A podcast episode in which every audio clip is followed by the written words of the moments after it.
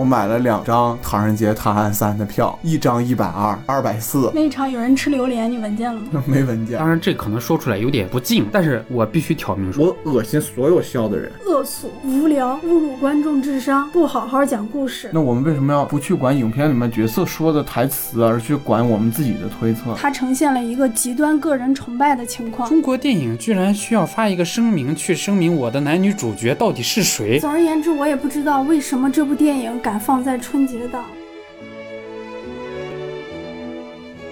大家好，欢迎收听没折腰 FM，我是空山。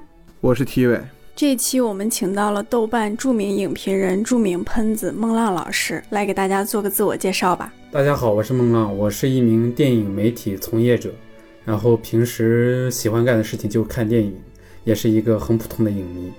欢迎孟浪老师。欢迎欢迎孟老老师，怎么能普通呢？一点都不普通，只要来没折腰的都是没折腰的影。我们这一期就是想聊聊啊，我们看的那个春节档的电影，然后我们没有都没有看《熊出没》，然后我和空山是看了六部，我是二刷了那个《刺杀小说家》《哪吒》《刺杀李焕英》。你好，李焕英。好冷啊！你好，李焕英。我一共看了九部，然后孟浪老师看了三部。我分别看了《你好，李焕英》《刺杀小说家》，然后还有那个《新生榜》哪吒。《熊出没》咱们就不说了，啊，不是这个受众，我们也没看过任何一部《熊出没》。啊，总之继续，anyway，其实我一开始是想把所有春节档的片子都要看一遍的，嗯，但是因为刚开始买不着票，我就看着那个豆瓣的评分，我就买了。我觉得可能是评分比较好的、评分比较正常的，我能接受的一个正常路风格的一个片子。另外那几部，我就看着他们评分一直在下降，一直在下降，然后我就失去了观影的欲望。说到这个，就引起来了我们今天的第一个想想聊的东西啊，就是这个春节档非常特殊，然后这个春节也变成功的变成了电影节，你有没有感觉到？有，我回来北京之后，每天早上起床去看电影，中午回来吃个饭，下午去看电影，再回来吃个晚饭，再去看电影，一天三部，看了两天，跟跑电影节差不多吧。它最像电影节的一个点，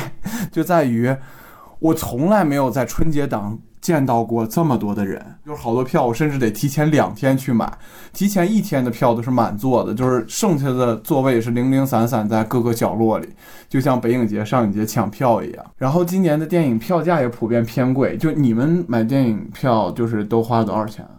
不好意思，我忘了算了。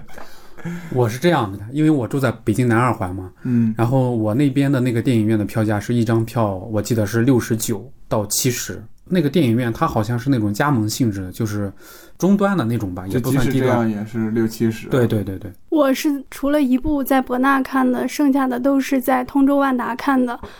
我试图买票的第一天，发现票价都在八十到一百加之内，所以我那一天没看。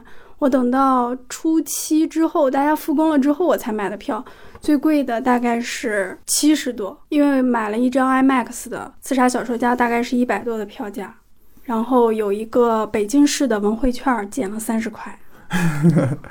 我最贵的就是我最不值的，我买了两张《唐人街探案三》的票，而且我还是请别人看的，一张一百二，二百四，投给了《唐人街探案》。我现在真的想啊，打死自己！一点优惠都没有吗？当时我就是在正规渠道买的，好，我们下面说一下在不正规渠道购买的技巧。就是因为太贵了，然后这么多电影。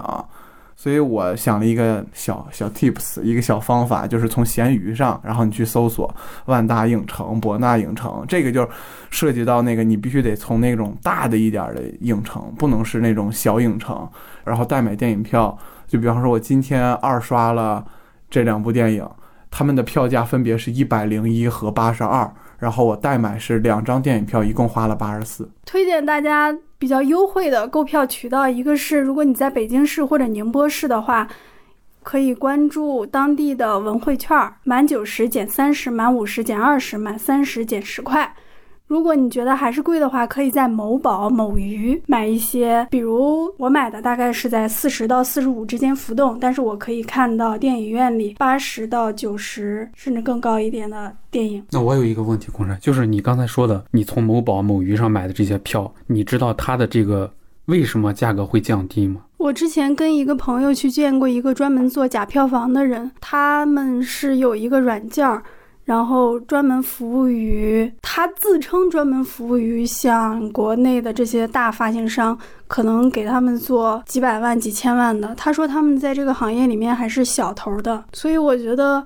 这个票务系统里面其实有很多水分的，可能会有一些小虾米就能够拿到一些比较低价的票，或者本来他们就是负责买票房的这个任务，就可以赚两份钱。主要是这两年电影票越来越贵了，就是今年虽然票房这么高，然后史上最强春节档，但是觉得跟它票房贵也有一定关系。今年春节档为什么票价会抬这么高？是因为就是之前电影院已经行情过得非常不好，他们本身在前后半年的时候，就是说盈利状况都非常差嘛，然后很多电影院都可能关门了、倒闭了那么长时间，所以春节档一下子来了六七部这么。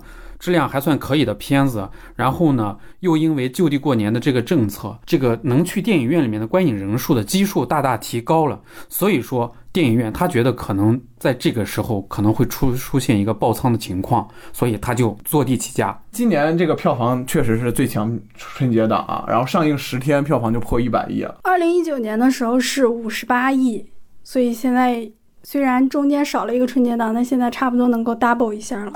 对，直接一年更比两年强。然后现在的票房情况是分为三个梯队：《唐探三》四十亿，《李焕英》三十九点六七亿，《刺杀小说家》七亿，《熊出没》五亿，剩下的就是新神榜、哪吒重生、人潮汹涌、弑神令，在三亿到两亿之间。你们觉得今年这个春节档是巨头和炮灰的两极趋势吗？就是因为从排片上就能看到了，李焕英和《唐探三》的那个排片，它是碾压级剩下的所有影片。李焕英和《唐探三》它的排片是从早上九点到晚上的二十二点。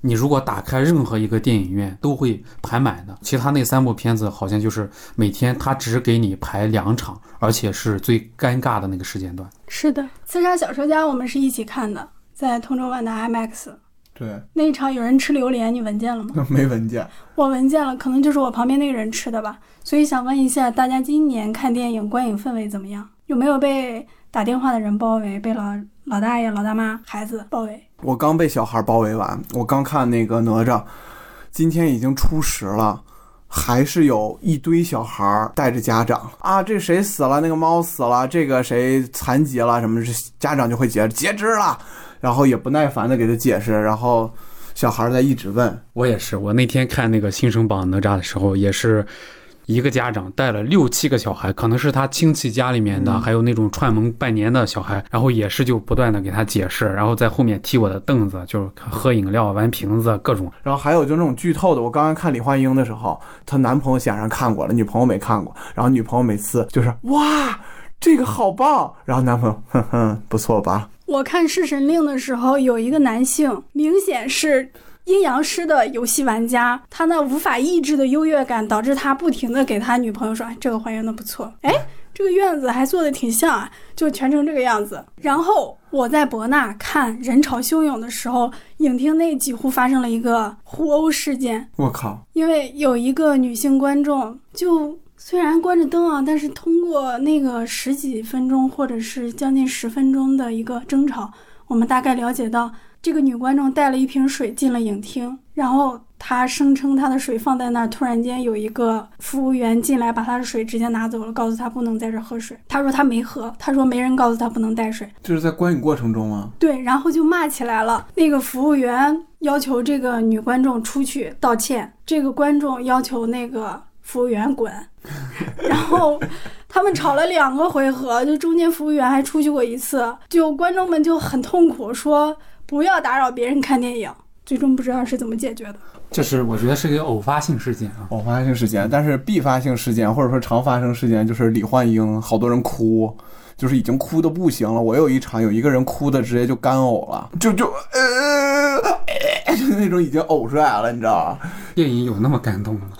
就可能就是真的，其实我我也哭的挺惨的，但是我就是因为我一直在压抑，我就不能让他们知道我在哭，然后被被知道了又能怎样？他们又不认识你，而且大家都在黑暗中，为什么不放声大哭？我是说我家里面人，他说他家里面人，他和他亲戚一起去看。对，哦，但是我万万没有想到，《你好，李焕英》竟然后来者居上，现在已经连续七天拿下了单日票房的冠军。其实我当时最看不好好的就是《你好，李焕英》，然后谁看这呀？我也以为它是一种小品电影，就是类似于宋小宝拍的那个什么《发财日记》。不是，对对为什么会以为是一部小品电影？它本来现在就是一部小品电影啊，为什么会以为是一部小品？就是超出了我们的大大超出了我们的和同类小品电影对对对比，只能说它的票房结果，或者说是它的口碑，让你们误以为它不是一部小品。我们预警一下，孟浪老师今天来的主要目的就是 开喷李焕英。对，好，下面就有请已经按耐不住的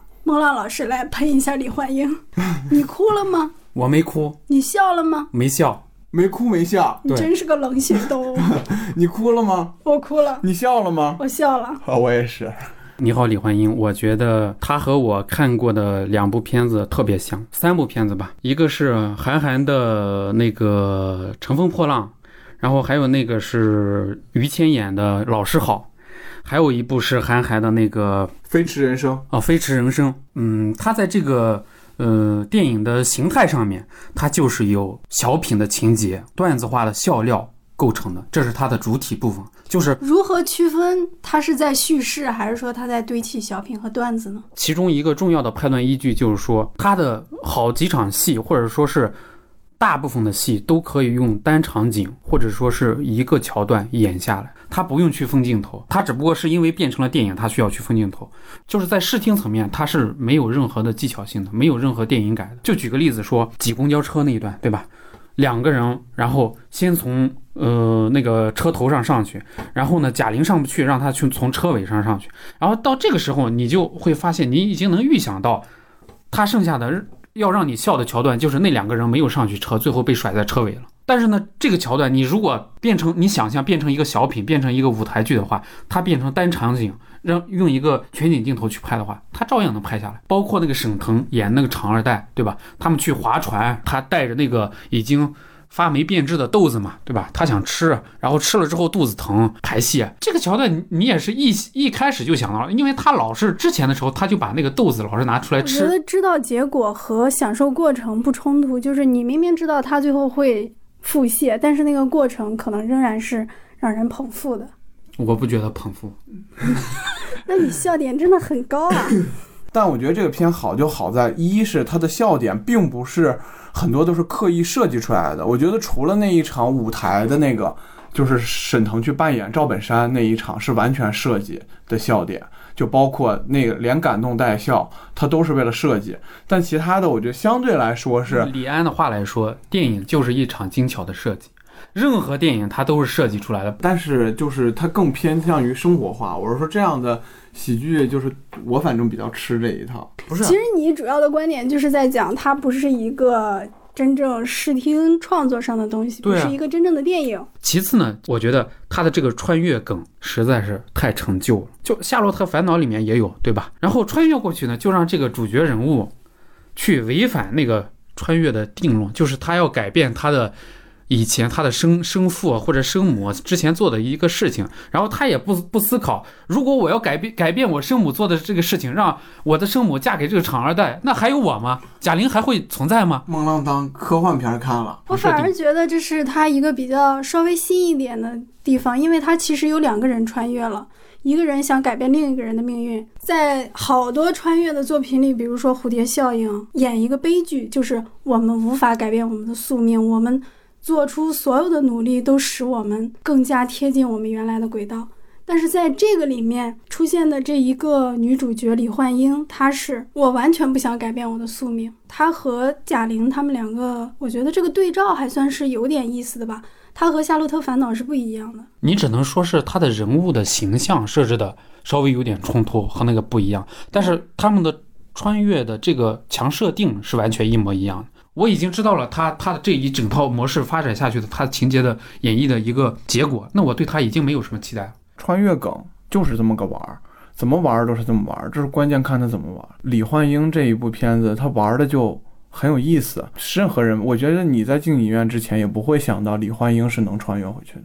还有一点就是说，在这个电影里面，贾玲的父亲几乎是缺失的。在过去，由乔杉是乔杉扮演的贾玲的父亲，他到底是一个什么样的角色？他觉得很辛苦，是因为他的父亲对他母亲做的不不够好吗？是因为他的父亲的角色或者她老公的角色扮演的不够认真负责吗？到底是怎么样的？没人去给我解释。然后就突然让乔杉骑着自行车在那一段，然后一脸春风洋溢，然后就出现了，想着歌曲，然后就给人很很搞笑。我对这个父亲的角色也特别关注。在穿越之前，贾玲有一个镜头拍到了他父亲，但只拍了一个背影。完全没有让他父亲出镜。我知道这肯定是贾玲特意安排的，但是我不知道他为什么要这样做，而且这个母亲如此无怨无悔。我还有一个，当然这可能说出来有点不敬，但是我必须挑明说，就是说我不知道贾玲的父亲是不是现在还在世，或者说他会不会看到这个电影。那好，这个电影既然是根据贾玲母亲的真实事迹，或者说一部分的真实的生活的印记改编的这么一个电影。他的这个电影当中，他的父亲是这么一个缺失的角色，或者说是容易给观众造成一个误导，好像他的父亲做了什么不负责任的事情，导致他的母亲不开心、不高兴，过得不幸福。那他的父亲会不会看到这个电影觉得不舒服？这个有吗？这个有解释吗？这个这个我完全就是你们俩说的这个，他只想聚焦在母女情，然后贾玲觉得自己也没有能力去驾驭这么复杂的一个关系。你是在采访中看到的这些信息吗？哦，确实是呀。然后他父亲也没有对他不好呀什么的。这个场外阐释，这个电影之外的阐释，创作者的阐释完全不能够解决这个问题。不好意思啊，那个门关了，我要给他开一下。我们就探讨李焕英这不不不，就是咱们接着刚才的讨论啊。我觉得这个电影如果再去讨论他父亲，就没什么意义。他的标题也叫《Hey mom》，这个他也没有说父亲在缺失，而是他去的那个年代，他的父亲就跟他妈不在一个地方。不是你在贾玲所有的成长的环境中，她的父亲也没有出现过，只有一次，就是在她所谓的考上大学的时候，她父亲有一个背影在喝酒，她拉屎的时候，她父亲也不在，好像她是一个。单亲妈妈对空山说的这一点也是我想说，如果你的影片已经给你的人设或者人物关系已经设定了一个结构，比如说就是说你是单亲家庭，对吧？你就是和你母亲相依为命长大的，那好，你的父亲去世的，这是天然存在的一个关系。你在里面有设置了有父亲的角色的形象，对吧？乔杉出现了，这是你已经涉及到的，给人感觉就完全不存在这么一个形象。从我自己个人揣测的角度，好像这是一个对父亲比较温和的控诉一样。就是就是说，父亲做的不够格，但是我不说他哪儿做的不好，嗯，我直接让他消失掉，最后给他一个又出现一个光辉的、完美的、和善的形象。嗯，我为什么要提及这个问题？就是说，你一旦你的影片涉及了这种亲情的伦理关系、感情问题、家庭的感情问题，这是一个很麻烦的、很麻烦的事情。贾玲拍的这个《你好，李焕英》和大鹏拍的《吉祥如意》，还有之前陆庆义拍的那个《四个春天》，当然。大鹏和陆青义那两个是带有呃记录性质的，对吧？你会涉及到一个一个自身的道德的一个界限，你怎么去跨越这个道德界限？所以我觉得现在的这几位中国的电影创作者，他特别狠，就是他能把他自己的一些私人的印记、私人的一些经验经历拿出来，变成创作的一部分，变成内容的一个轨迹。这可能也是我觉得，就是说未来中国电影上。它可能会产生的一个创作的路径吧，或者说一种策略，他在产业上肯定会产生一种引导项。我先让他问一下，他有没有你有什么要为李焕英辩护的吗？大家的观影习惯可能不一样，因为我看完第一遍李焕英以后，回去翻我妈还有我姥姥的老照片，我翻他们的照片，然后他们是黑白的，然后我再回溯我小的时候的记忆，在我的记忆中，他们不是说像贾玲说的，他们一直都是中年妇女的形象。在我的记忆中，就是我看到他们的照片的时候，我觉得那个年代他们就是黑白的。然后贾玲在这个电影里面就是帮我实现了。然后她进去的时候，她走到哪块儿，她会把这个黑白的影像变成一个鲜活的故事。李焕英先穿越回去的色彩是在什么时候出现的？为什么李焕英穿着就是彩色的？因为在她那个年代，她就是彩色的。而为什么贾玲穿越回去她是黑白色的？因为在贾玲的印象中，她就是黑白色的。就像我妈，我妈对那个年代的记忆和我对那个年代记忆就是完全不同。对于我来说，那个年代是黑白的，因为我我回到那个年代，那个年代才变成彩色的，我才发现那个年代也是正常生活的。我觉得这个是我挺感动的一点。第二个就是。在影片中所有的没有过度消费贾玲很肥胖这个事情，他几个潮戏就是客观事实的制造笑点，比方说他就是重。然后那个安全员就是背不动他，他就是那个胖子，他就喜欢打呼噜或者他怎么样，然后就说你打呼噜了。最后他爸的接触，两个人长得特别像，他也没有说去就是对贾玲有什么外貌的歧视或者怎么样，就是拿身体器官做逗乐，对吧？对对对，他没有任何身身体器官去逗乐的这个元素。你刚才说那个谁李焕英这个角色设定的好，这是一个优点吗？啊，对我，对我还想说的两个就是比较重要的，就是他这个反转就不用多说了，就是这一层反转也带着，就包括他最后无悔他自己的人生选择，他觉得我这辈子就是会幸福，你怎么就不信我呢？包括那个王琴的那个角色，所有人都会觉得她嫁给了厂长的儿子。所以他才富足起来。我觉得你说到这一点，那就又绕回到我们刚刚说的那个父亲的角色，因为就他那个生活是没有被展现的，究竟是什么？但是这是影片角色里面说出来的。那我们为什么要就不去管影片里面角色说的台词，而去管我们自己的推测呢？因为影片就是这么呈现的。从客观上来说，周围的人认为。你过得就是不好，因为你生活条件一般，你的孩子很笨，你没有获得好的生活。从他主观上来说，他可能觉得好，但是这种主观上的好究竟是什么？那所谓客观的好就是有钱吗？那不就违背了这部片子的设定了？那这个片子就是要健康快乐。体委说的这一点，正好其实也是我想反驳的一点。贾玲的母亲李焕英，就是说在现在的这个时代，就没出车祸之前的那个。时间点对吧？他的角色给人的一个形象就是说，他已经觉得过这种朴素的生活，这就是他的快乐。他没有说要求我非得我的闺女给我带来什么多大的幸福、多多大的抱负、多大的成长，没有，没有要求。对，而且在他造假之后，他的母亲竟然就一笑了之。对呀，就原谅他了嘛。那证明他的母亲本身这个人就是一个大大咧咧的，觉得生活就这样。一锤子一榔头都可以过去，对不对？贾玲是明显知道她母亲是这样的一个人，穿越到过去之后，就非要违背她母亲的意愿。然后你所说的好，李焕英本人也穿越过去了。她穿越过去之后，她还不去揭穿这个东西，她还不告知贾玲她的女儿啊，我其实我过得非常幸福。然后就要让她在这一系列的折腾当中啊，最后实现他们俩母子俩的和解。你之前不都已经大家都已经了解你是一个怎样的人了吗？他的母亲没有痛苦。但是他想要给他母亲消除痛苦，他不知道他母亲没有痛苦，他怎么能不知道？他说我这辈子都没让我妈笑一次，他的反复强调的一句话吧。齐伟说的那一点也对，就是如果我们是作为一个儿女的，我们也可以理解嘛。但其实他的母亲之前都不是这样的。所以我觉得这才是他的。你说的这个是一点，另外一点，电影并没有客观呈现出母亲的痛苦，或者也没有从贾玲这个主观的角度去呈现她母亲有多痛苦，也并没有呈现出她母亲下了车独自在雪地里走回家的时候，贾玲突然间发现啊，原来她还要走回家。对，她是不知道的。所以她从哪里感受到她母亲的痛苦？最后十分钟的那些煽情的套路变成了一个上帝视角，嗯，对吧？然后让观众哭。然后就让观众觉得这个母亲太不容易了。他的母亲并没有在贾玲面前呈现出痛苦、生活不好，贾玲也并没有看到他有多苦，这中间是有一点错位的。对，贾玲视角，我是一个从小到大没让我妈开心过，拉裤兜子，然后还骗我妈，让我妈在全全部人面前出丑。然后还有一个王琴秦怡，明明原来是跟我妈一个厂子，结果现在条件比我妈好那么多，过来酸我妈，在我的毕业典礼上。所以我想让我妈开心一回，然后我去完成这件事情。最后完成这件事情的中途过程中，我发现是不是我妈生我生错了？我跟很多人探讨过这件事情，很多人都表示。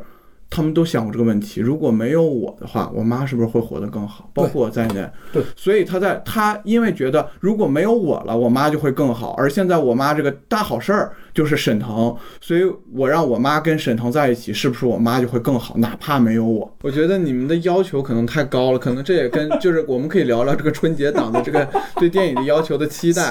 就是我觉得你们你们俩在以真的就是我对任何观影，我我想说一个，就是我看这个电影的时候。我笑得特别开心，哭的也很难受，也超出了我的预期，但也不妨碍我们今天在这里比较严肃的讨论它嘛。好，现在我们来试论一下男女穿越后的不同目标与经历，也就是说，把李焕英这个和之前的男性导演拍的《乘风破浪》《祖宗十九代》《夏洛特烦恼》来比较一下，是不是就会发现李焕英还挺好的呢？并没有，好太多了吧。像《乘风破浪》《祖宗十九代》《夏洛特烦恼》，回去都是男性，我要改变自己的命运，我要成为怎样怎样的人。但是贾玲穿越过去呢，她其实只是想母亲开心一下。我觉得李焕英它是一部就真的是非常真诚的电影，而上述的那些，它只是为了讨喜去玩弄一个梗，而且或多或少这里面的男主角都会做一些很油腻的事情。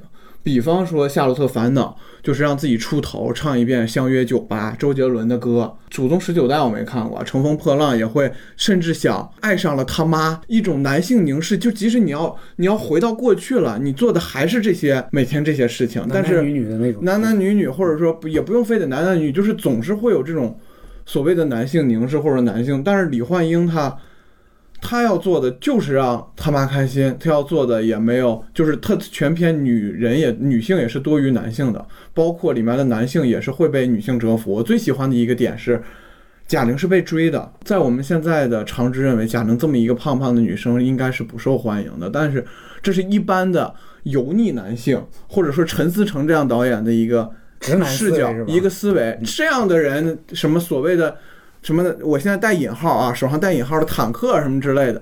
但是这里面陈赫很喜欢李焕英，不是陈赫很喜欢贾玲呀。这么一个阳光开朗的女性，为什么不值得别人喜欢？嗯，作为一个德云社的忠实粉丝，从前忠实粉丝，给你讲一下《祖宗十九代》是郭德纲拍的，主角是岳云鹏。然后他穿越回去，最后一站是看到了自己的老祖宗郭德纲，娶了一个老婆，是范冰冰演的啊。这就是一个比较直男的、令人作呕的电影。对，就更作呕了。刚才孟浪眼睛瞪得像铜铃，你有什么想说的？我觉得就是关于男女穿越题材的电影，是不是男导演和女导演呈现出来的这个效果不太一样，对吧？仅论我国近几年穿越电影，我觉得他们本质上其实都大差不离，只不过是因为《你好，李焕英》这个是改编自他妈妈的，以女儿和这个母亲关系为题材的。以逻辑的这么一个影片类型，其实很少。这当然是因为由性别统治造成的，就是说导演群体里面本来就是百分之九十的都是男性嘛。但是你要说他们整体的风格和整体的类型有什么大的一些区别吗？我觉得没有。以至于呃，很多人可能会很容易把这个《你好，李焕英》上升为什么女性题、女性主义电影，我觉得完全抬不上。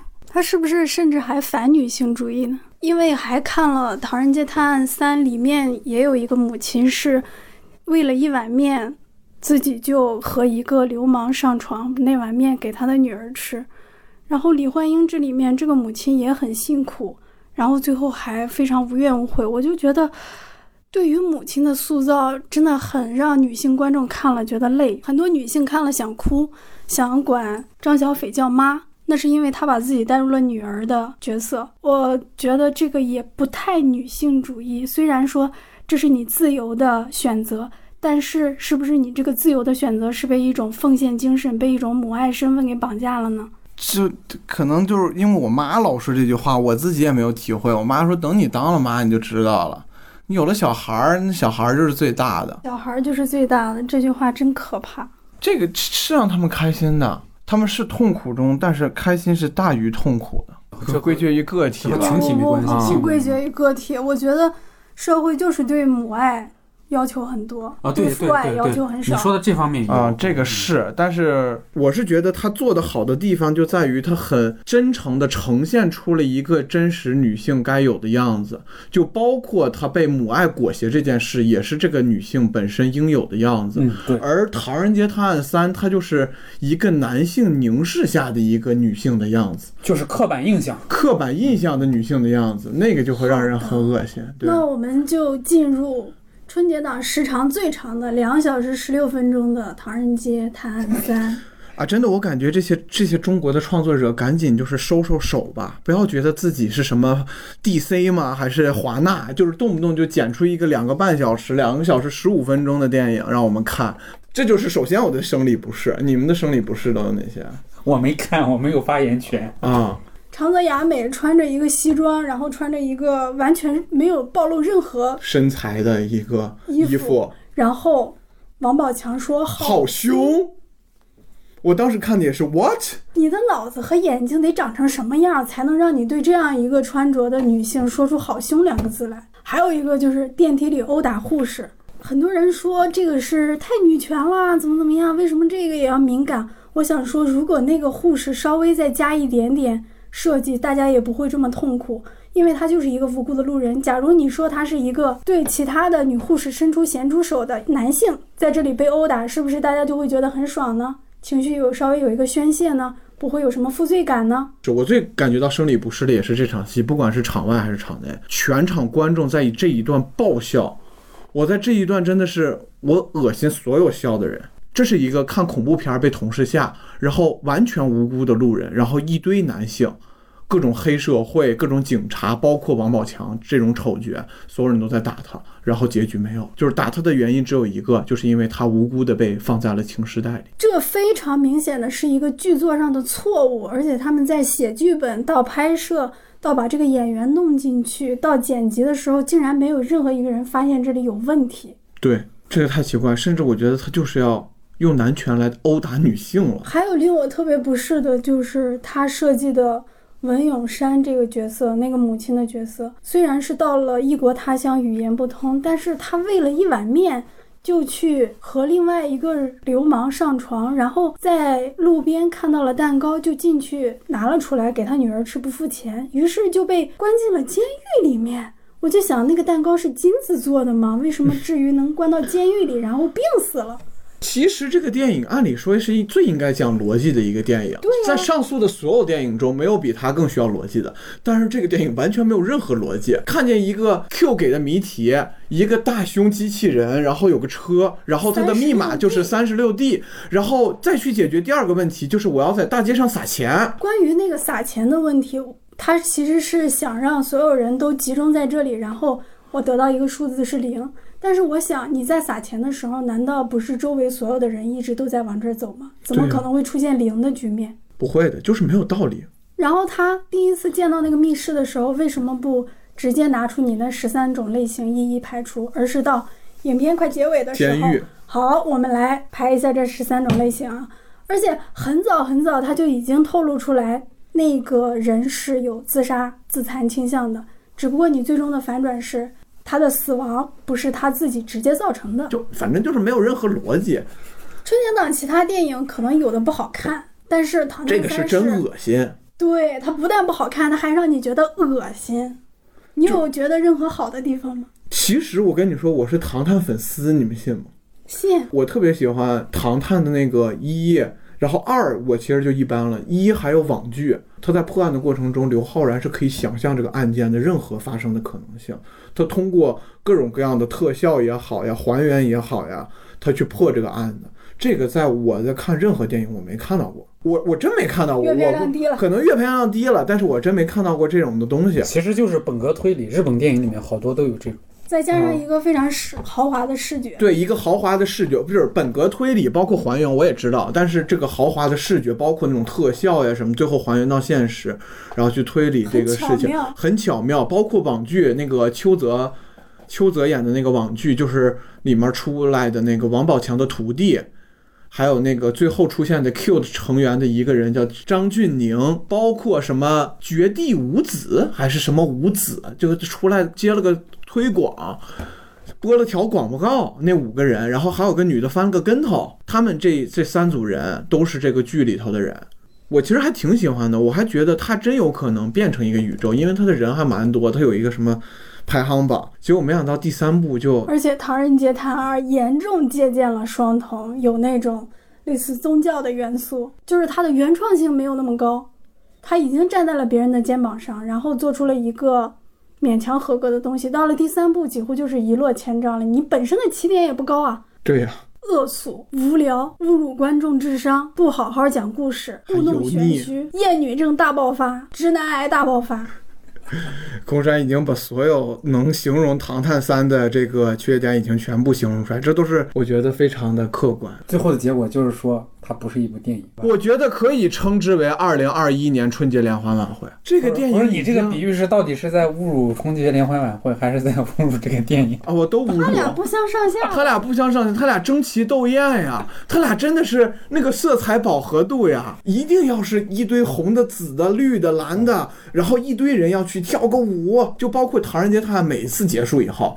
就这一堆人在街上，这次在东京的街上，原来在唐人街上，然后在美国的时那个叫什么时时代的时代广场上，就一定要来一段儿那种，然后那个叫什么南征北战，南征北战得唱一首，这么高投资的跨国的拍摄合作，如此众星云集的烂喜剧片，应该也不会再有了。有不不不《唐人街探案四》，我觉得他会一直拍下去。按照陈思诚这个尿性，他拍，他肯定拍。他这么高的票房，他为什么不拍？你知道最可怕的是什么吗？它变成一种观影惯性，就是我过年就想看一个这种《唐人街探案》这样的片子。对，就是他现在一定是不在一个良性的所谓的宇宙的这个过程中，他只能做一个有票房的系列片。嗯，你说的那个宇宙，它其实挺尴尬的，因为我觉得很多观众其实并不知道王宝强的那个徒弟是谁，也不知道那几个穿着花花绿绿的人是谁，是他这个宇宙是不成立的。对，我觉得其实他说的这个“宇宙”这个词就是一个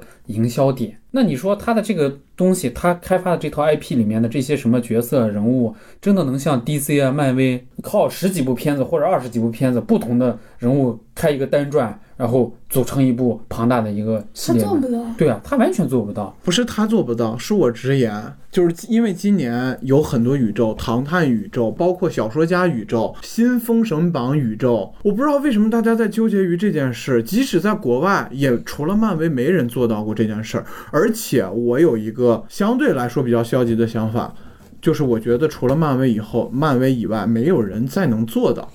DC 呢，压根儿就不是宇宙，包括环球的怪兽宇宙、派拉蒙的变形金刚宇宙，这都不成气候。没有人有凯文·费奇的那个脑子。不过就是想拍一两部系列电影，就妄言称自己是宇宙，还是那个问题，《唐人街探案三》有任何你觉得好的地方吗？就是这个电影是真的可以带家里面老人去看，花花绿绿的。也不要这样侮辱老人的智商。我觉得唯一一个好的地方就是，它以一个比较干净的、美好的镜头呈现了文咏珊的美丽，展呈现？对，而且是过往不曾被注意到的那种魅力和美丽。这个直男和另外的那种直男还不一样，比如说文咏珊，他是拍大尺度的，但是这里面没有让他贡献任何大尺度的镜头。嗯但是却让长泽亚美在一个水里面待了一会儿。春节档的电影也不可能让你去贡献什么大尺度的。《唐人街探案三》是一个准 R 级电影，是不能完全不适合小孩子看。完全不适合小孩子看，但是有很多小孩子看。我们现在想象一下，假如去年没有疫情，《唐探三》在去年上映了，今年的春节档会是怎样的呢？一定就是口碑现在比现在好，票房比现在高。这我的一个完全你说的谁呀、《唐人街探案三》，因为女性议题是二零二零年的最重要的可被允许范围讨论内的一个议题。然后，因为其实《唐人街探案三》被李焕英反噬的一个重要因素就是。女性议题在一部分，他们俩就是有一个对抗，就是说这个是一个直完全直男的一个男权电影，这是一个相对来说女性的电影，然后他们俩有一个这样的对抗，有一个口碑的反噬。但如果去年的话，你好，你好，李焕英是没有上的。就没有一个这样的对比，就是当大家都看的就是那样的囧妈那样的电影，呃，当然女排，但女排有可能会给《唐人街探案三》造成一定的威胁。女排以外，就是《唐人街探案三》就基本上可以说是在这种闹腾的氛围里是一家独大的。那个时候如果同时上映的话，被骂的是囧妈。那假啊如今年没有《唐人街探案三》，那排在前两位的可能是谁呢？是不是李焕英？李焕英和刺杀小说家呀，刺杀小说家现在是不是就比较浪费了？在这个档期里面，因为你可预见的它的成本是非常高的，现在票房才只有。七点一七亿。那我们来聊一聊《刺杀小说家》。我觉得就是，嗯，《刺杀小说家》是这个春节档里面，我觉得啊就所有片子里面，它在这个设定上来说，故事来说，视听上、文本上都是应该是最有电影感的。但是它的这两条线索啊，它的相互交融、相互的穿越做的不够。你到底是这两个世界是咋回事情？难道不是写字的人影响了小说的世界吗？是是，我们看到的过程当中，你给的设定确实是这样，因为由于你的人比较多，对吧？又是什么董子健啦，还有什么那个谁，杨幂啦，呃，包括那个雷个佳音，啊，雷佳音，然后董子健的那个身上又长了一只眼睛，对吧？那个眼睛其实也是一个视角嘛，就是说它里面涉及到的视角太多了，包括它的剪辑，这是让我不满意的地方，就是它的剪辑剪的没有把这两个世界的融合穿越做得很好，没有，我觉得，尤其是让我想到一部电影，唐季礼和成龙拍的《神话》，那是在十五年前拍的那个电影，对吧？故事讲的非常的高效简洁，和这个刺杀小说家有点类似，但是你就会发现刺杀小说家没有那个神话做的那么高效简洁。你说的这个剪辑是不是指，比如说最后在图书馆里陆空文写的时候，他写到了小说里面空文被刺伤了，但是过了好久，现实中他才被刺伤，是不是中间有时间上的什么？对？嗯你是这样觉得的吗？这这个只是一点，在我的理解下，黑甲就是杨幂，但是杨幂和黑甲之间完全没有任何的联动。对包括雷佳，为什么雷佳音救了董子健，就会导致董子健在小说里面的黑甲会帮助董子健，而不是那个红，我以为是红家武士会出来帮助，就没有这样的联系。我觉得小说里面的世界和写小说的这个人的所在的世界没有必要完全对应，言有尽而意无穷，说的其实就是这一点。比如我们解读《刺杀小说家》或者《你好，李焕英》的时候，他对现实的映射和隐喻，其实不一定完完整整的对应到电影里的某一个细节。我认为《刺杀小说家》里面让两个世界不完全对应，和它所要呈现的主题也是一样的。我们在创作一部小说，我们隐晦的表达了这个社会的现实，但是还是不允许。我先不说这些，就首先雷佳音为什么他会有同样的梦境跟这个小说家里头，然后这个梦境甚至是预言了小说家的那条线，就是你越想就越乱，你不想还好。啊，对对对对对对对。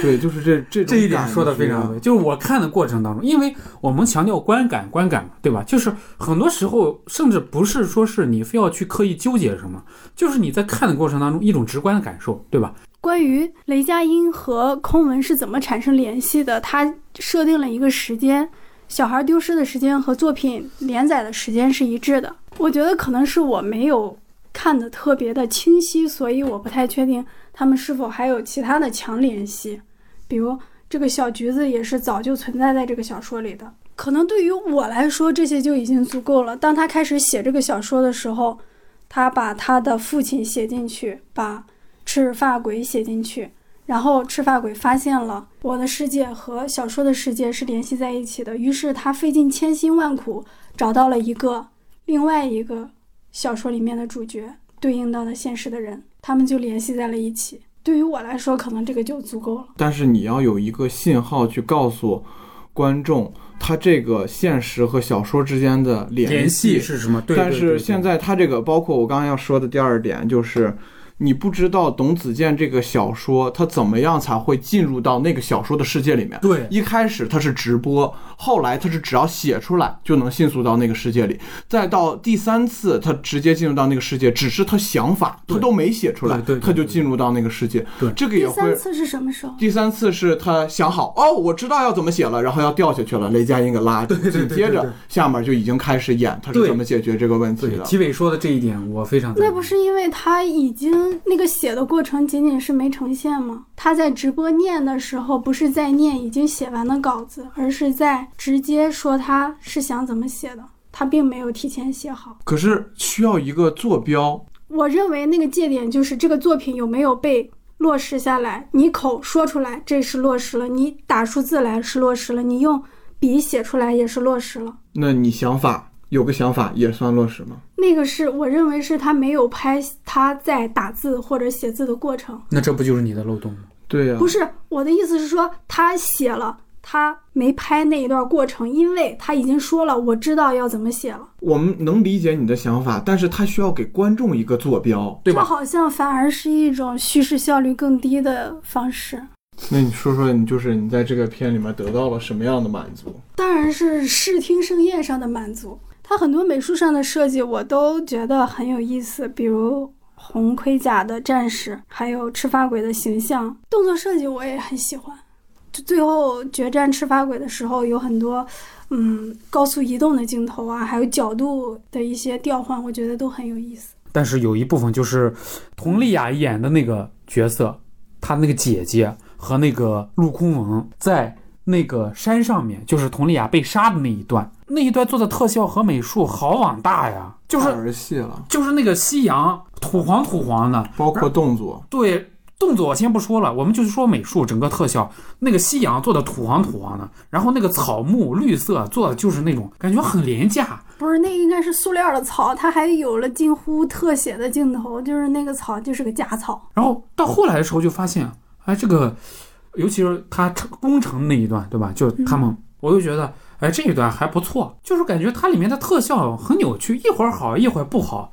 可能当然是钱花到了刀刃上，对吧？想的是我们做大场面的时候，我们做的高效一点；做这种小场面的时候，我们就可能是分包给了不同的公司，这个最后统筹的水平没有办法统一。所以我觉得他这个风格有点割裂啊，就有时候有时候时好时坏，我觉得。其实最让我满足的是那个红盔甲武士追逐空文和那个小女孩的那场戏。红盔甲的那个武士的所有的小动作真的太帅了，就是他的那个冲击力，然后冲完以后的那个刹车，包括拿斧子的那个状态，就是整个那一段就让我。感受到了，我太帅，就是那种压迫感，就又压迫又兴奋的那种感觉，就包括他每一次他冲过了以后，直接拿个斧子再收回来，就说这一段的时候，我已经开始手舞足蹈了。最后那一段赤发鬼打斗的时候，我要补充一个，就是它特别像，如果玩过《战神》和《阿修罗之怒》的朋友应该知道，它特别像这里面的打那种巨型 BOSS 的那种关卡的时候，主角的视角。就是一个遥远的一个神，然后它特别大，你是一个主角，然后特别小，然后再打他，并且触发 QTE 去杀掉这个神，就是这个感觉。总体来说，原创性并没有那么强，但是还是确实是挺爽的。因为我觉得主要爽点在于赤发鬼是有两个胳膊的，哦，四个胳膊的，他就能做出来一些翻跟头的动作、爬山的动作，会更丰富一些。对，那样一个大体型的生物翻跟头的时候，还是挺震撼的。挺灵活的，而且尤其就是那个黑甲说斩马脚，然后直接他一下就翻上去了，没有任何犹豫，没有伤口什么之类的，好多动作他们想完成的过程中都被赤发鬼给拦截了。分镜特别的帅，对，特别的干脆利落。是那一段确实没得说。好的，下面进入一个我自己特别感兴趣的话题，在视觉盛宴与政治表达上，陆阳是否可以承接一部分？徐克的任务，我觉得如果是从视觉盛宴层面，当然它可以承接一部分徐克的特色。陆阳的这部片子能明显看出来，他借鉴或者嫁接了徐克的一些优势，就是比如说他的关于过去的那个世界啊，异想世界那个神鬼的体系啊，还有一一些这个非，常像四大天王的赤发鬼。以及那个什么，就是《倩女幽魂》，甚至你可以想到更更古早的，还有就是暗黑的这种风格，我觉得可以想到那么远。但是呢，就是你说你所说的这个政治表达上，或者说是他的一些政治隐喻层面，我觉得陆阳没有，他甚至没有这种野心或者想法。有有天呐，有，陆阳起飞是华语电影里面现在最具政治隐喻表达野心的一个导演那？小说家里面有吗？小说家也有啊。我先说他之前的《绣春刀》，难道没有让你觉得是一个非常有意思的、比较少见的有政治表达的作品吗？那是因为那是因为《绣春刀》本来就是一个古装历史啊，古装历史里面怎么可能没有政治表达？这是肯定有的。徐克，比如说《倩女幽魂》，他说他描写的这个程蝶衣，对吧？那个宁采臣宁采臣，什么程蝶衣，串戏了。就是在徐克他那个《倩女幽魂》系列里面，对吧？宁采臣他是一介书生，他其实当时扮演的是一个收账的，嗯，一个会计，对吧？他进入的那个古代的世界，其实是很人心不古的，乱世。对，是一个乱世。然后呢，不管是文人墨客，还是武士、骑士，就什么人都有。然后呢，同时呢，他又对这个现实世界的这种社会的体制以及整个的政治的。呃，模型都有一种影射，你能明显的感觉到它里面做的细节是非常充分的。但是我先不说那个《绣春刀》，就是《小说家》这部电影里面，我觉得它是没有的。我觉得这个它的母主题是我要把这个小说写出来，我写的这个小说是映照这个世界的现实的。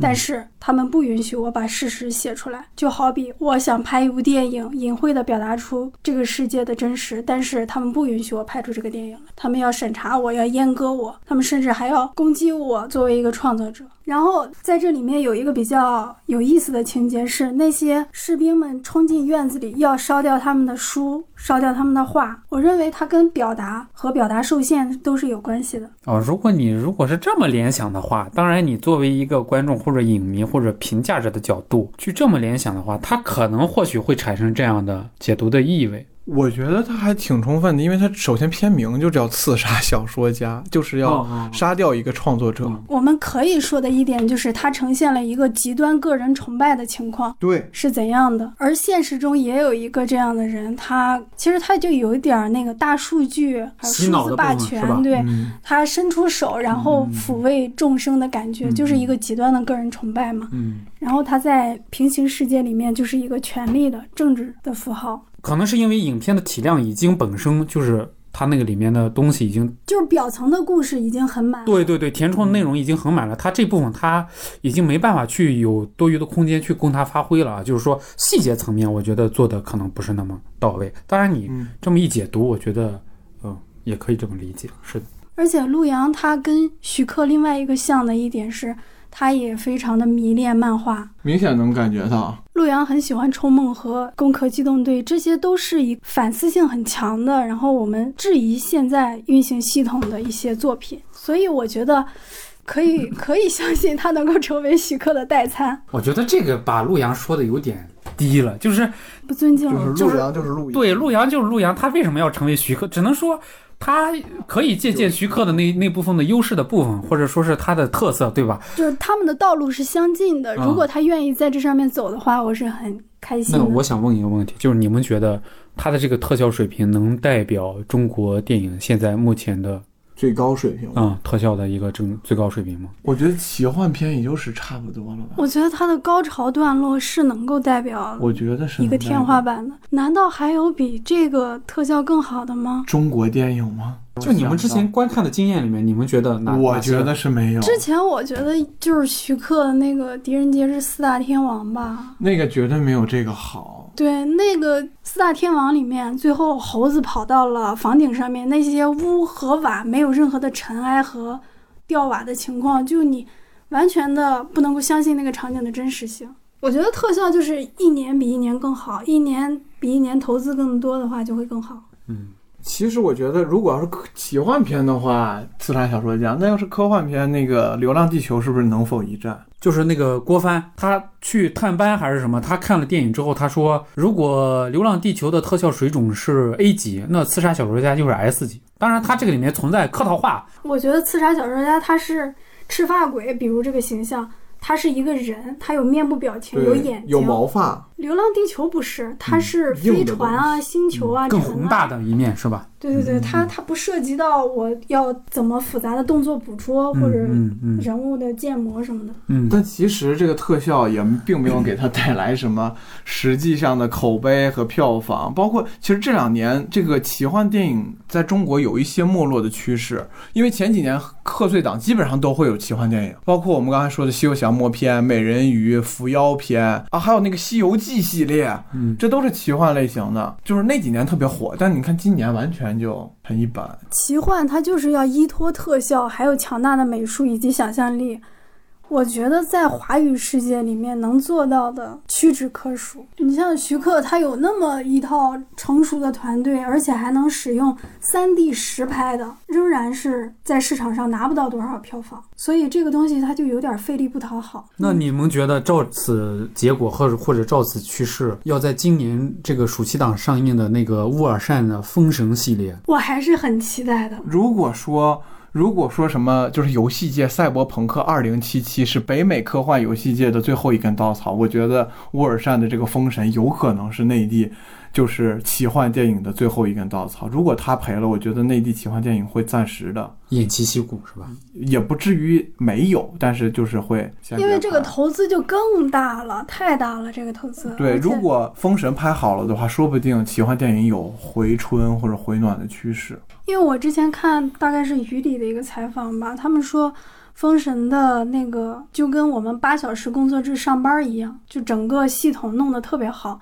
他没准可以培养一批一套属于华语电影的，完整的工业体系是吧？对对对，没准有可能。嗯，而且现在如果他拍不好的话，你看现在有这么多的动画片儿，动画片儿就可以满满足观众各种想象力的一些情节，嗯，就是还更省钱。然后现在你看哪吒也很魔童降世哪吒，然后他也是叫好叫座。所以有可能就会往动画片儿这块儿发展。咱们聊完那个哪吒，咱们聊聊这个哪吒。这个哪吒是本届春节档片长最短的，但即使是片长最短，也有一个小时五十六分钟。天哪！现在豆瓣分数七点三分，还是一个比较中肯的分数，也是我心目中预期的一个分数。对，您怎么看这电影？这次空山先说吧。我认为它的特效水平介于《魔童降世》和《姜子牙》之间。然后这个故事，我想都重生了啊，又是来一遍抽龙筋，然后怎么样？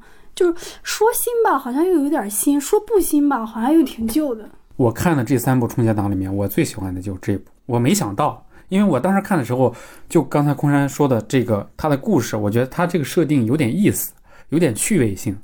然后我虽然当时是和一一一帮小孩子一起看的，但是我感觉我看的过程当中还是挺挺高兴的，挺快乐的。就他的新的地方，就是说他所谓的这个什么废土朋克、赛博朋克的这个地方啊，就是他说这个哪吒封神榜会一直呃封神转世，通过转世，然后在三千年之后跑到了这么一个类似于。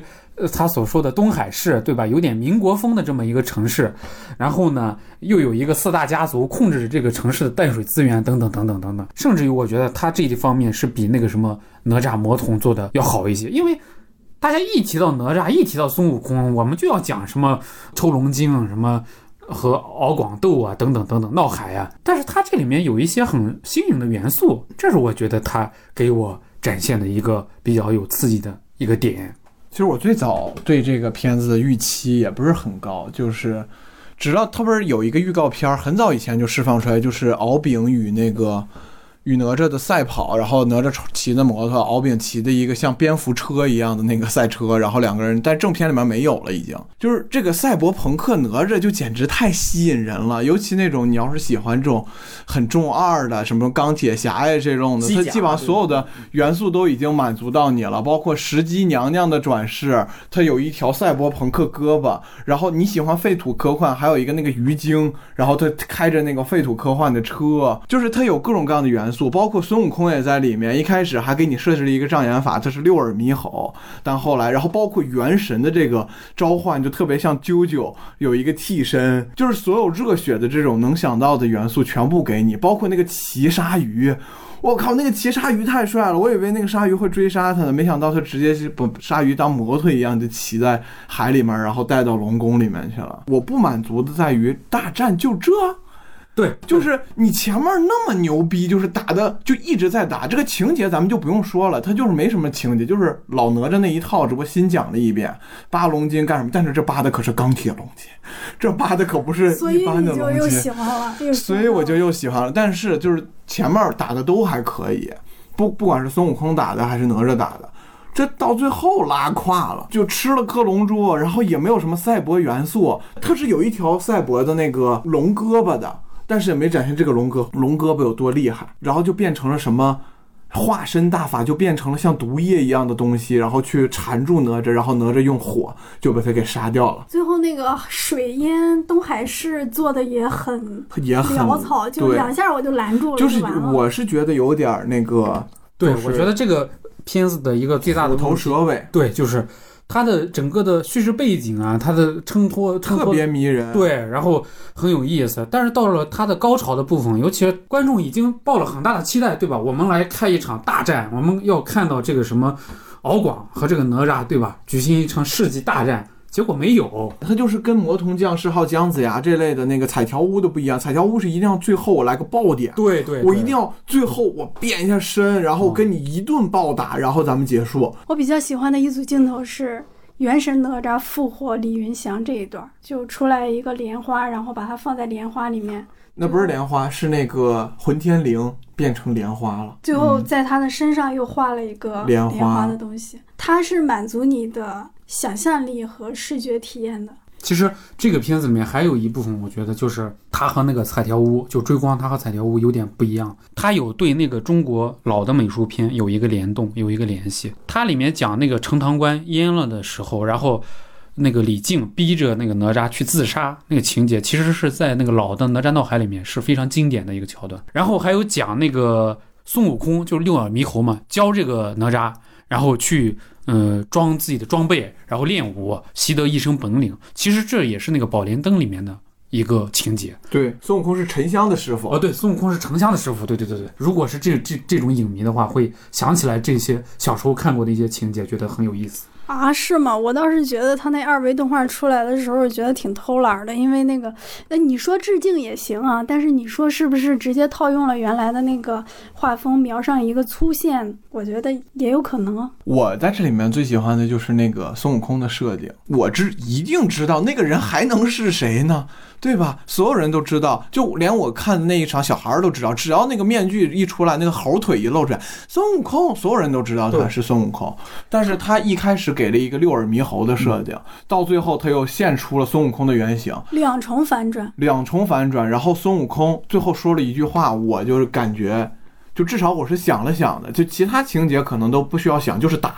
但是这里面孙悟空说，他说你是孙悟空呀，你能金箍棒一棒挥过去啊？挥了能咋？就你们这些尘世的纠纠葛葛，封神榜乱了又封，封了又乱，能怎么样呢？我觉得从这一点上，这一版新神榜倒是很贴近原著封神榜，因为在原著里面其实就是一个宿命，大家就好像西部世界一样，所有人我们的命运都被设定好了，然后我们就往前走就行了。就是演员，比如哪吒，你出来之后你要犯几千杀戒。那大家都会帮助你去犯那几千杀戒，让你去完成你本应该有的命运。这个新神榜，你看大家转世了这么多年，还是要遵从那一套命运。这里面这个宿命的味道还是有原著感觉的。我在这里面看到了孙悟空的成长，虽然那么轻描几笔，取得了真经，取得真经，我发现救不了中国人。他还有一句也是龙王，就是我这几句真的记得还蛮清楚。他说龙王以为我在躲仇家。他哪知道我不是在躲仇家呀？那他是在干嘛？也没说。但有可能孙悟空就是想跳脱这个宿命的。那可能就是给续集埋伏笔吧。给哪吒宇宙。或许大家是要破掉这个封神榜，改变这个封神的秩序。这个影片我看完之后，我有一部分不满足。除了刚才说的，我们当然这可能做不到，就是说暗黑的风格以及他的那些废土啊，还有暴力啊，还有他小小的一些直男的一些。关于女性的趣味啊等等的这些东西，我觉得他做的不够。如果他能做成那种 B 级风格呢，就是更暗黑，然后更有那种暴力色彩，什么情色啊都加入进去，他这个片子可能能做的就是非常有逼格，非常有类型化。今年春节档流的血最多的是不是《刺杀小说家》呀？对，我记得《小说家》里面有几个还是那个血溅的，溅出来了。对，然后那个谁还是靠血的滋养嘛，他还得吸他的血，那块也有很多。身上很多伤。为什么说这个？因为说到那个血腥暗黑嘛，这个联想能力就是，其实刚才听到他说的时候，我突然有一个不满足，就是敖丙这个人设。敖丙其实跟这个电影的整体走向是一样的，高开低走。他一开始出场，我靠，吴亦凡嘛，对对对，很炫，老炮 老炮吴亦凡，发色都一样。然后就我要的就是你不能拿走哈，结果到最后就那么怂。而且他还有出卖男色的几个镜头，出卖男色，就包括你想要满足的那个什么色情一点，对对对，在浴缸里，在浴缸里的那几个冰 冰雪美人，然后就是在伺候他，然后他那么那么帅，然后结果最后就是。他还说：“我一定要报杀身之仇。”嗯，最后也没报呀。就是那个那个夜叉说：“我去。”结果敖丙就真没去。对，这最后那个他是准备走的，然后碰碰着那个敖广了。敖广说：“废。”然后他才说：“在快纠结了一会儿，哈专门演了纠结了差不多十秒钟，然后说。”父王，我拦住他们，你不应该就是一上来就是我，你先走，父王，我跟他大战三百回合这种，就就是太怂了是吧？没有这种战斗欲，我没看到他的战斗欲，而且打了两个回合就变龙，变完龙就被人扒龙筋，好像他的那个钢铁龙筋存在的意义就是被人扒。就是他出现的时候，大家以为他是要跟哪吒 battle 的主角，但没想到啊，主角是老龙王。最后的反派是谁吗？是哪吒自己，就是哪这个哪吒的元神什么时候会救人了？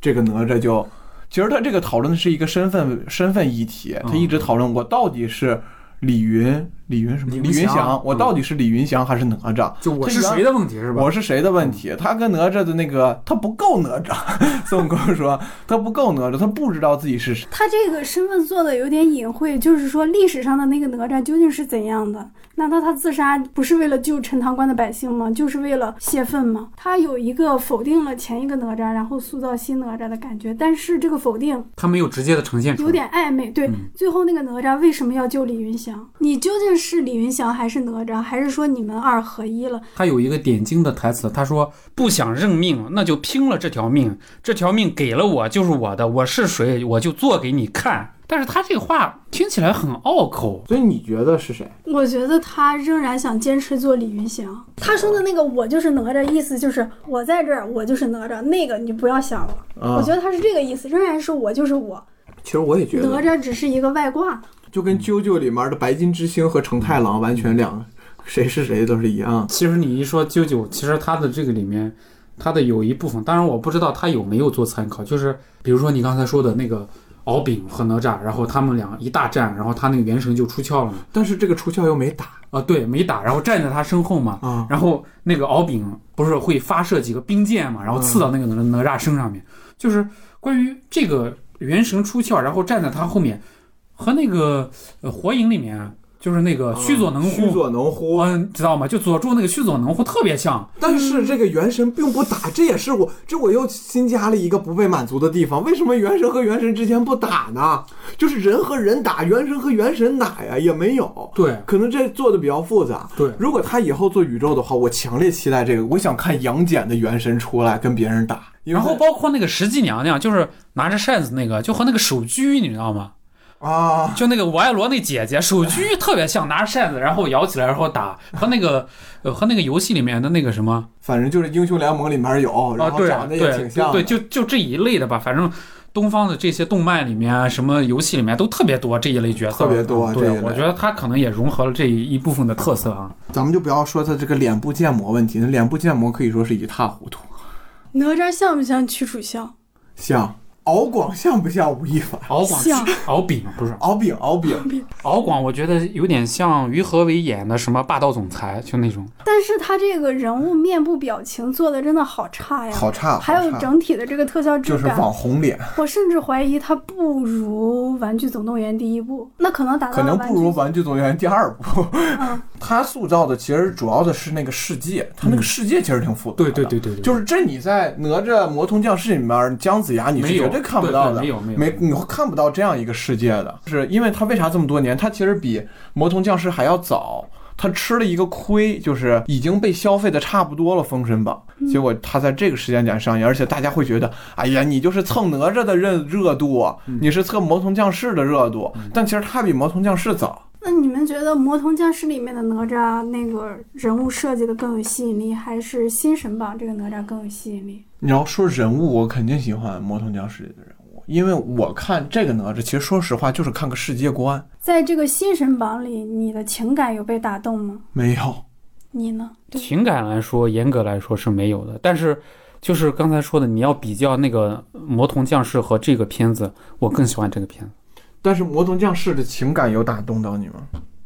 那个情感，我觉得也没有打动到。就是这个我命由我不由天什么这类的，我觉得这也很扯完全没有燃到你。没有，我觉得也很这其实。当时还是燃到我的。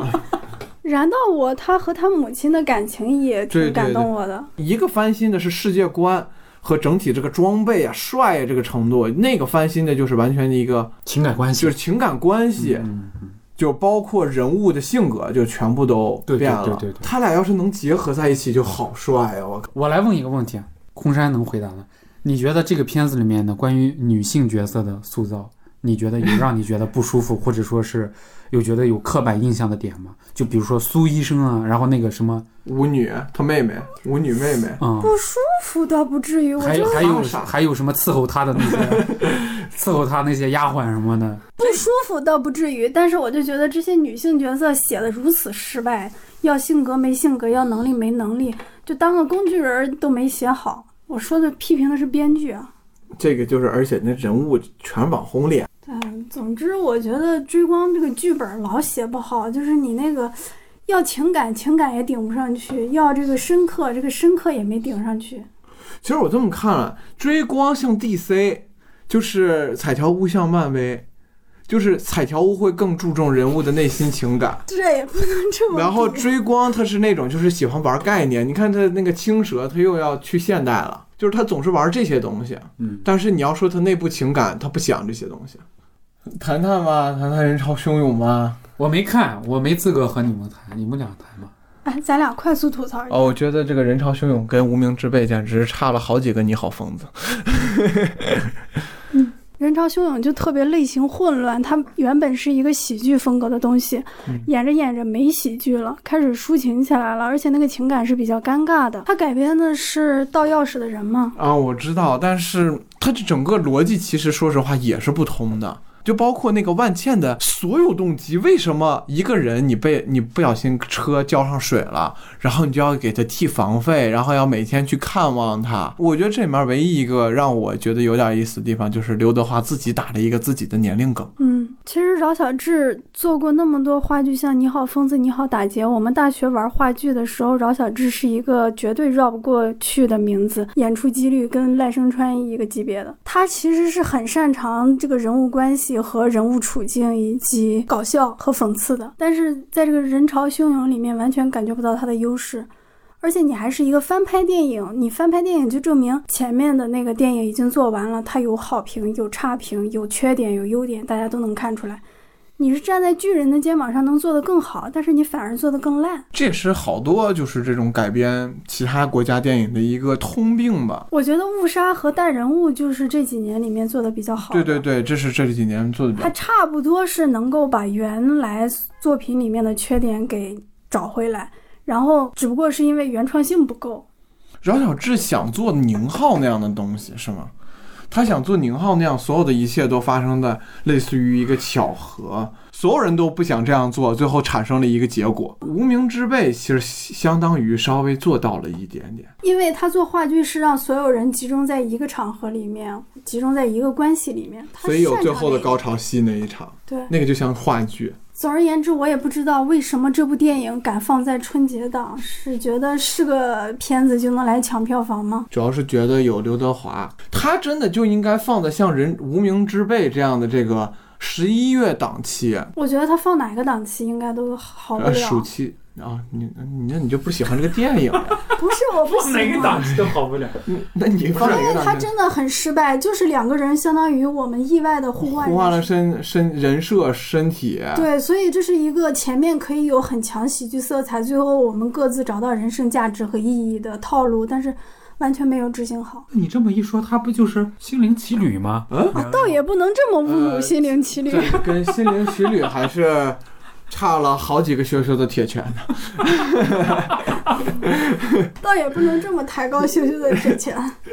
好，最后一部电影《弑神令》，这个电影是三年前就拍好的，就是你没发现这里面有一个重重大的宣发问题吗？嗯，就是主角完全没有人宣传，只宣传了陈坤和周迅。啊，只宣传了陈坤和周迅。难道你认为陈坤和周迅不是主角吗？难道你不认为另外一个就是比他俩戏份都多的那个谁？只要是一个智力正常、长了眼睛的人，都会清醒地认识到陈坤和周迅才是但是主角。但是吹吹楚萧的那个时长不足以达到他现在宣传是不一下不提及他，不就是因为那个吹楚萧那个事吗？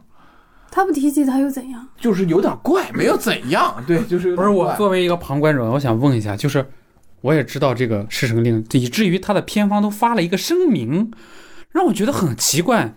中国电影居然需要发一个声明去声明我的男女主角到底是谁？就是屈楚萧有一些恋情上的问题、绯闻、负面新闻，啊，你这个所以这个片方在宣传的时候并没有特别强调屈楚萧在里面有重要戏份。但是呢，很多看了的人说屈楚萧才是男一号，陈坤不是，所以片方发了一个声明。我觉得是双双男一吧。从这个人物的设定上来说，屈楚萧饰演的博雅完全没有资格和陈坤并列在一起，反而是陈伟霆的那个戏份少，但是他从动机上他是能够和陈坤匹敌的。男一号或者男二号是到底是根据他在这个影片中的重要程度来决定的，还是由他这个时长来决定的？当然是由演职人员表来决定的了。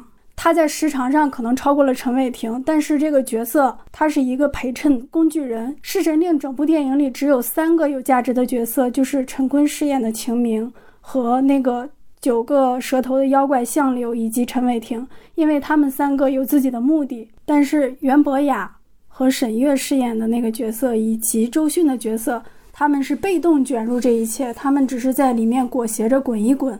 所以说，从人物设定上来说，陈伟霆和陈坤互相对抗的正反派，以及那个没有出现的相柳，他们才是这个故事的核心。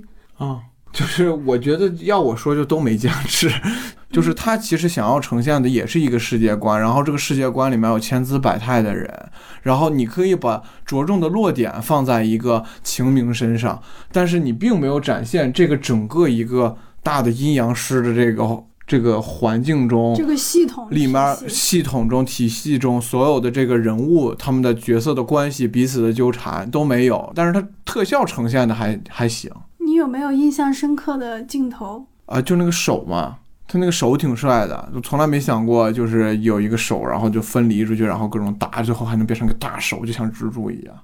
我印象比较深的是陈坤做出了很多五颜六色的门，然后挡住周迅，他们在那个迷宫一样的空间里面移动，啊对对地上还有水。对对对，我感觉我好像看到过类似的场景。那你觉得这个电影和郭敬明的《晴雅集》对比怎么样？我是没看过《晴雅集》，好吧，现场只有我看过《晴雅集》和《侍神令》，我认为《晴雅集》更好。不是都说《晴雅集》更好吗？说看完《谁侍神令》，我给《晴雅集》道个歉，还有一个这哦，那倒也不至于这么就给 郭敬明洗白。我觉得《侍神令》还是比《晴雅集》更好看的，起码它在这个世界观的呈现上，在场景的呈现上是远胜于《晴雅集》的。《晴雅集》就拍的特小家子气，《晴雅集》有展现这个世界观吗？就像这样的市井的一个鬼市，因为这是阴阳师的一个主要东西，这叫百鬼夜行。没有，除非我记错了。哦，它主要的场景就是在都城里面，而且是一个院子里面，主要场景在那儿，偶尔去几个石像的地方。啊，不知道晴雅集的钱花哪儿了，但是侍神量它是比较丰富的，有街道，对，有那个人们居住的地市方，有鬼市，有一个连通两个地方的桥，还有我们那个阴阳寮什么的。嗯，然后它还有那种擂台，有那种就像那个叫什么黑衣人一样，进入外外星以后，它会有一个完整的一个体系。就其实这种电影就是看个这，嗯但是在故事层面就十分的无聊且无趣且无价值。这个世界是有价值，里面的人都是没有价值的。就现在我们六部电影也说的都差不多了，就是大家觉得就是哪部电影更适合春节档？大杂烩电影，明星多的，有比较强的情感冲击的，或者是说喜剧特别出彩的。哎，我们这样排一下吧，加上二零二零年的原本的春节档《囧妈》夺冠、姜子牙紧急救援急先锋，还有二零一九年的《流浪地球》、疯狂的外星人、飞驰人生、新喜剧之王，以及今年的这六部，我们来挑一下自己认为最好的三部。《流浪地球》、《刺杀小说家》、女排李焕英被你抛弃了，抛弃了。你呢？我能只挑两部吗？因为我挑不出来三部。不行，难道还排不出个高低来？那我选选星神榜、哪吒、流浪地球、刺杀小说家。那我是刺杀小说家、流浪地球和女排，嗯，我是一年一个。嗯，我觉得二零二一年确实相对来说也挺强的，这个争。那在你们的对比里面，其实今年是更强的。我觉得至少就是我看那三部质量还算过关合格的，其他的就是前两年的那个春节档，你就感觉就那么一部能感觉说得过去，能挑大梁的，剩下他妈都是垃圾，都是垃圾。所以说，今年你们都很喜欢《刺杀小说家》和《新神榜：哪吒重生就我个人是被满足了。》。OK，那恭喜你们，获得了两部自己喜爱的电影。我们这期节目就到这儿结束吧。给大家拜再拜个晚年，祝大家牛年行大运。晚年幸福。晚年幸福就别刺杀李焕英了啊！你已经刺杀整个一整个节目大半部分都是你。没人懂得无助。我独自去背。一句话的温度融化全部